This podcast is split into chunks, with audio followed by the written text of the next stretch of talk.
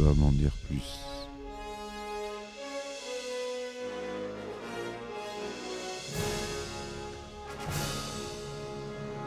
Eh ben attendez, on est en France. Allez, cul sec.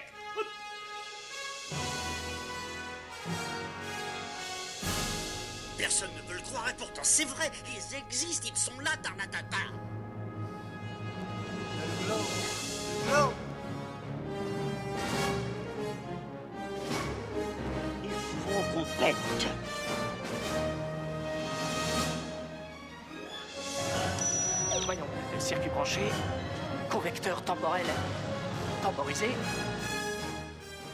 Bonjour, bienvenue sur Histoire d'en dire plus.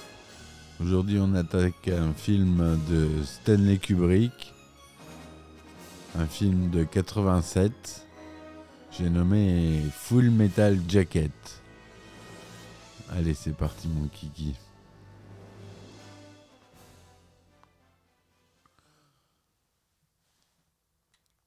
Alors, Full Metal Jacket avec une musique mémorable ou FMJ pour les puristes, enfin en tout cas les gros fans.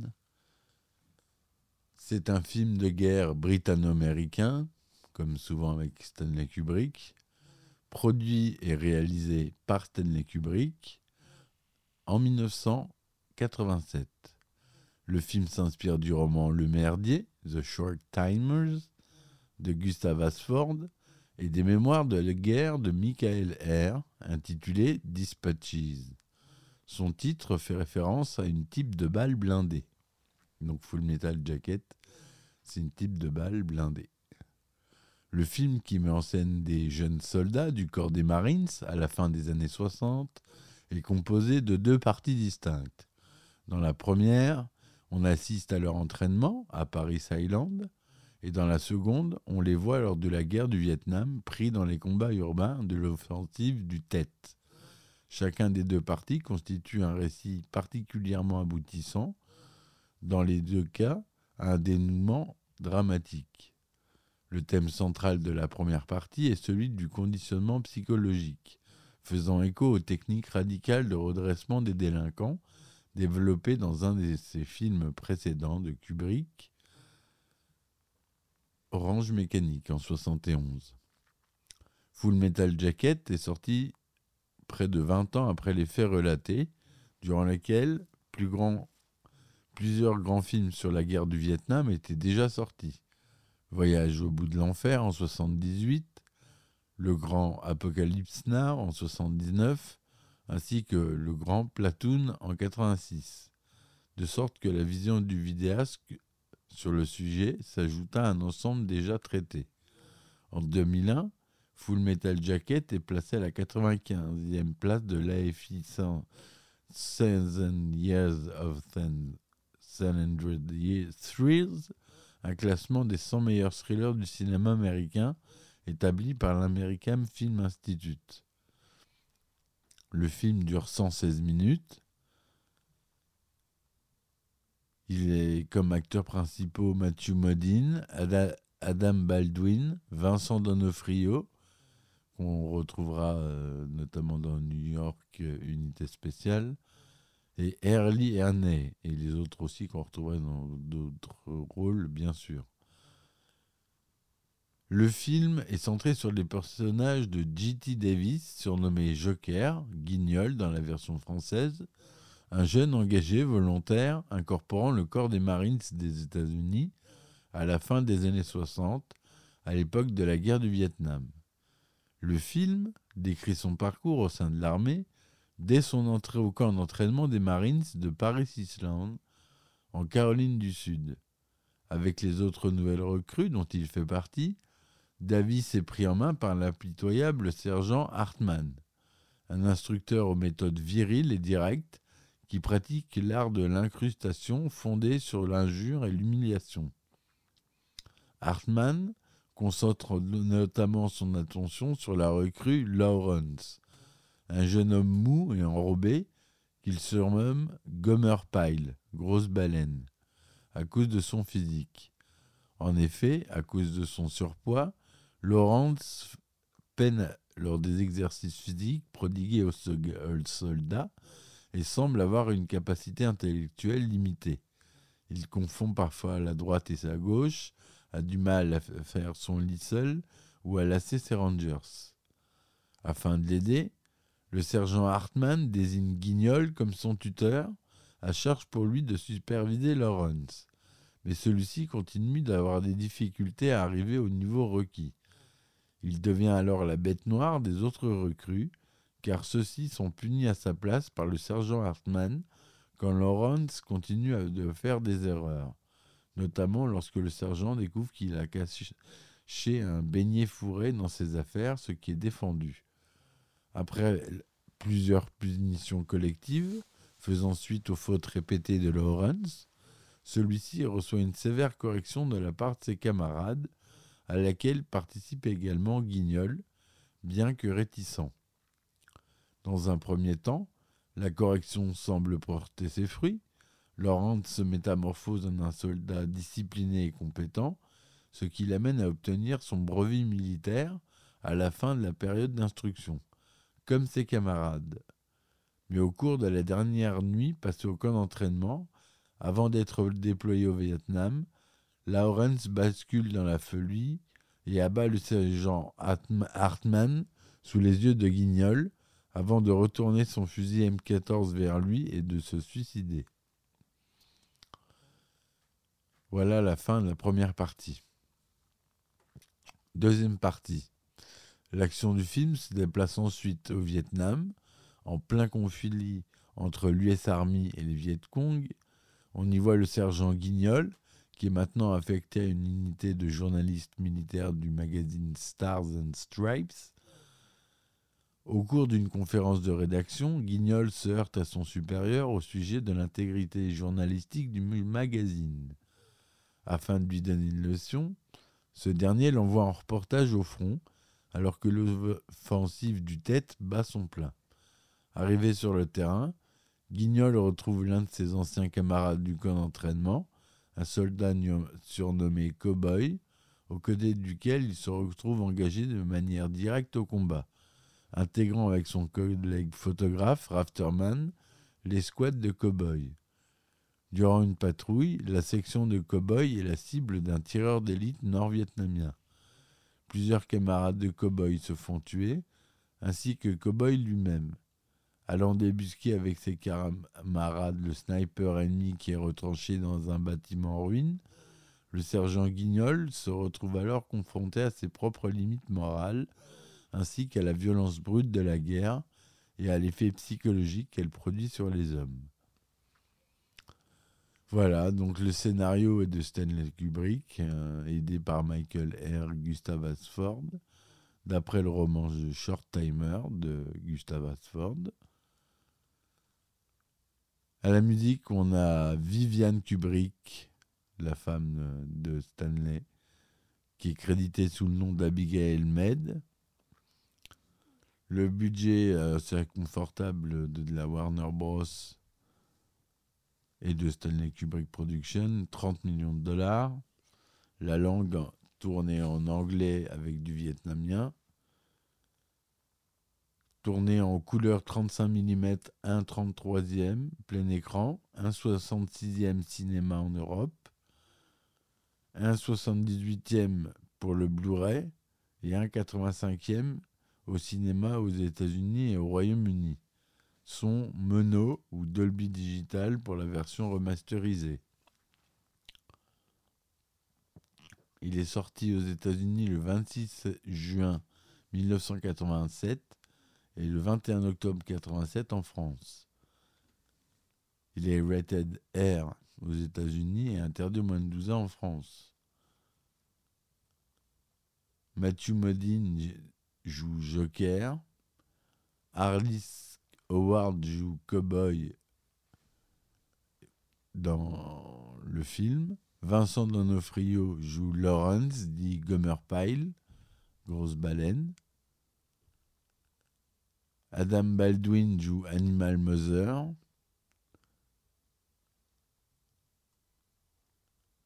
Le sergent Hartman est joué par. Lee Earney.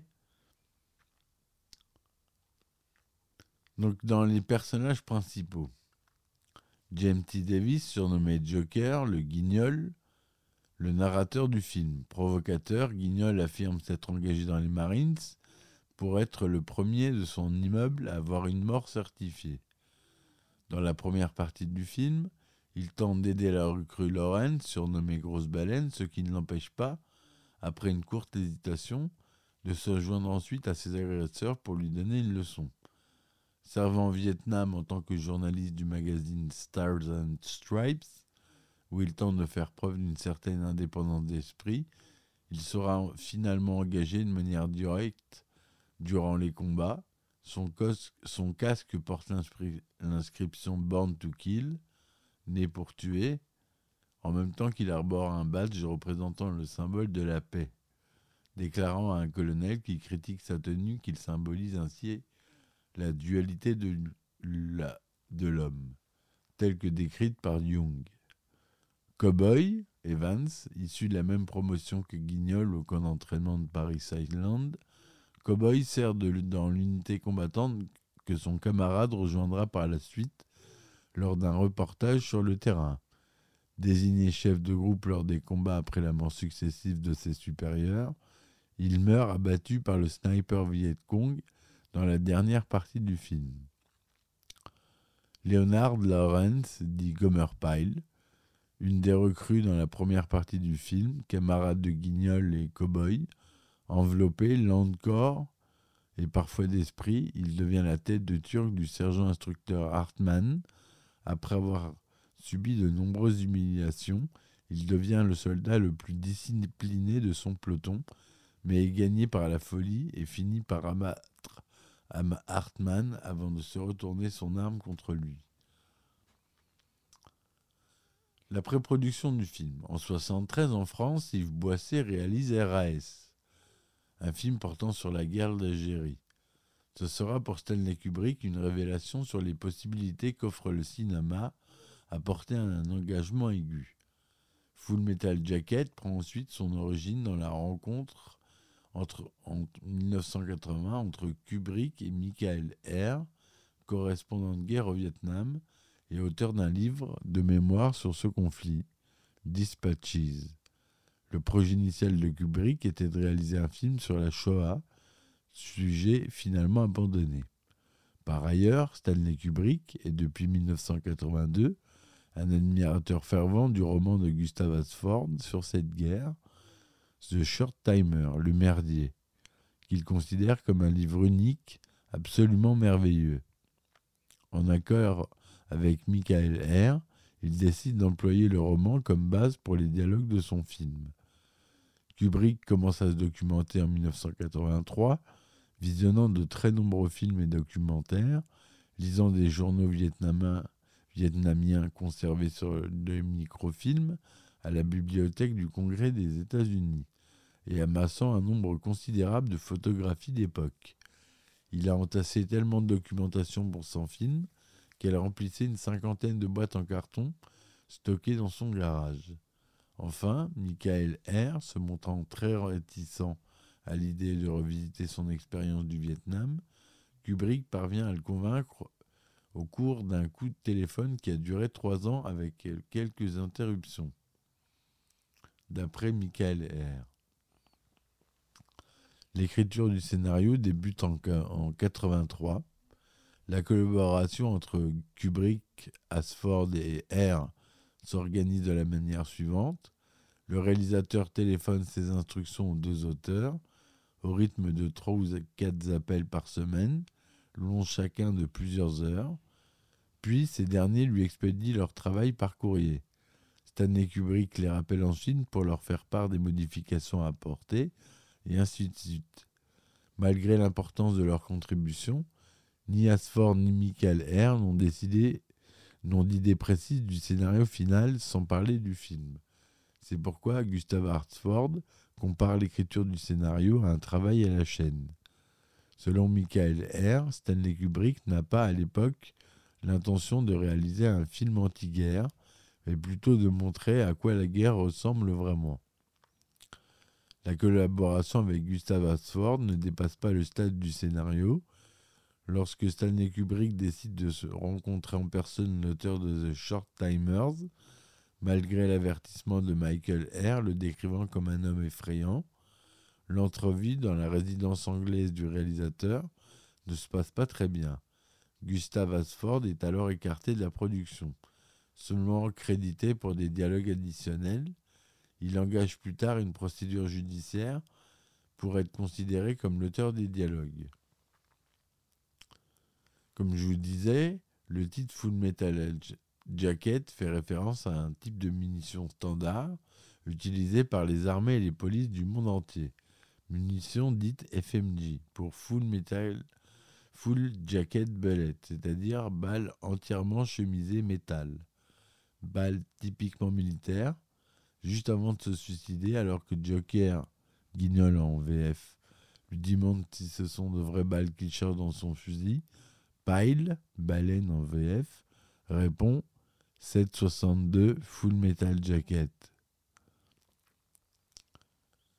L'une des curiosités du film est le personnage du sergent Hartman, l'instructeur des Marines qui prend en charge la formation des recrues dans la première partie du film. Le rôle est interprété par Ronald Lee Ernet, qui avait exercé cette fonction dans les années 60. Stanley Kubrick a combiné les personnalités de quatre genres de drill instructor pour le personnage de Hartman. Originellement engagé comme conseiller technique, Hermé improvisa des centaines d'insultes au cours des auditions. Il donnait en effet la réplique aux acteurs devant interpréter les jeunes recrues. Après avoir visionné le film de ses auditions, Kubrick lui attribua le rôle du sergent instructeur, considérant Hermé comme un véritable génie dans ce rôle. Finalement, Hermé écrivit lui-même environ 60% des dialogues de son personnage, principalement des insultes. L'acteur subit un grave accident de voiture en plein milieu du tournage. Il fit une sortie de route vers 1h du matin dans un endroit boisé et désert, se cassant toutes les côtes sur un côté et restant seul dans le froid. Heureusement conscient, il a pu faire clignoter ses phares et miraculeusement un automobiliste s'est arrêté pour lui porter secours. Il fut incapable de tourner pendant quatre mois et demi. Vincent Donofrio.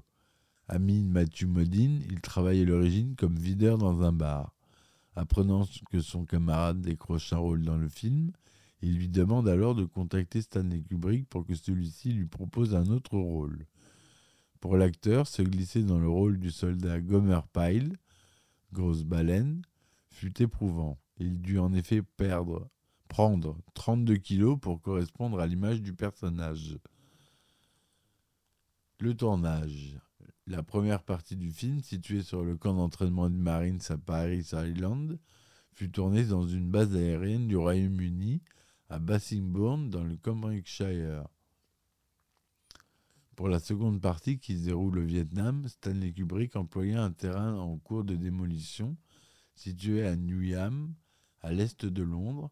Le terrain appartenait à la compagnie du gaz britannique et se présentait comme une certaine ressemblance avec les photographies de la ville de Hue pendant la guerre du Vietnam. Deux mois durant, le directeur artistique et son équipe préparèrent le terrain pour parfaire la ressemblance. Ils firent exploser certains bâtiments et en endommagèrent d'autres à l'aide d'une boule de démolition. Une jungle artificielle en plastique fut fabriquée en Californie, mais Stanley Kubrick ne fut pas satisfait du résultat. On fit venir alors 200 palmiers d'Espagne et près de 100 000 arbres en plastique de Hong Kong pour les scènes en extérieur. Lors de la scène de la mort du soldat cowboy, on peut apercevoir en arrière-plan un énorme bâtiment qui ressemble étonnamment au célèbre monolithe extraterrestre de 2001 l'Odyssée de l'espace, un des précédents films de Stanley Kubrick. Le réalisateur parla de similitude comme comme un accident extraordinaire. Jugé trop critique envers les militaires, le film ne fut pas soutenu par l'armée américaine. Stanley Kubrick, dont dut donc passer par des voies détournées pour obtenir l'équipement dont il avait besoin. Ainsi, quatre chars M41 lui furent prêtés par l'un de ses admirateurs qui était colonel dans l'armée belge.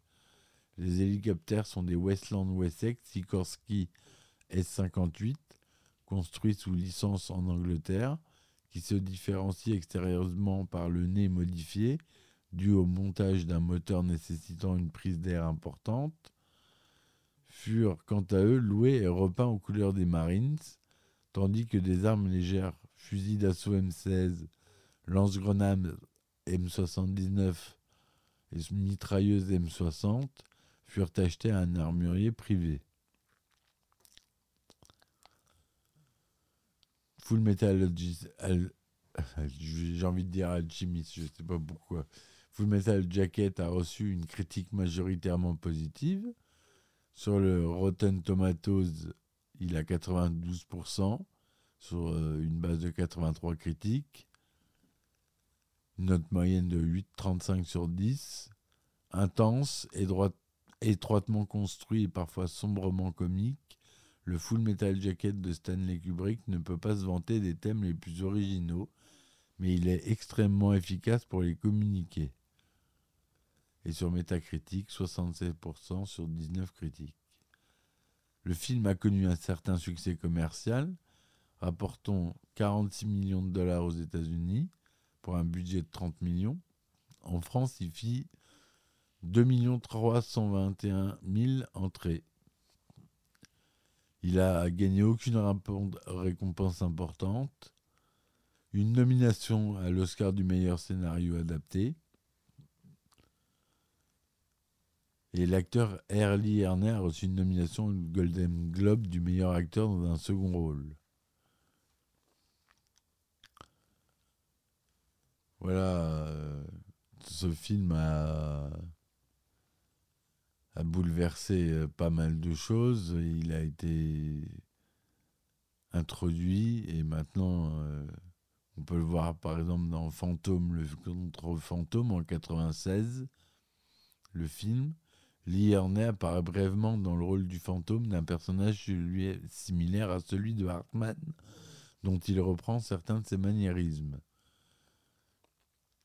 Dans Bob l'éponge, dans American dans Les carnets de Monsieur Manhattan de Benoît Poulvord, dans Kid Paddle, dans Parker et Badger,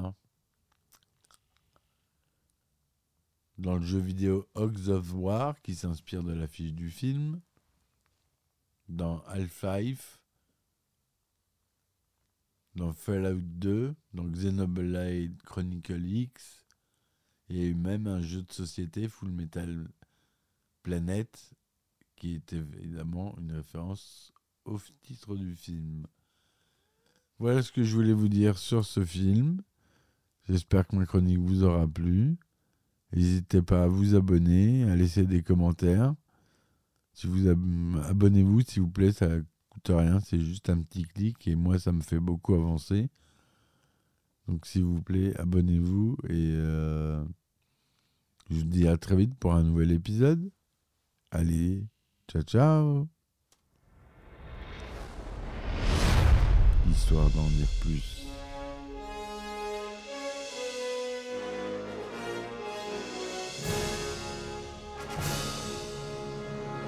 Ben attendez, on est en France. Allez, cul sec.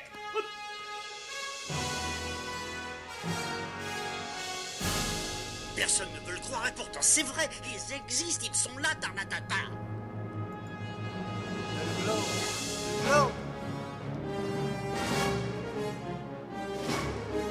Il faut qu'on.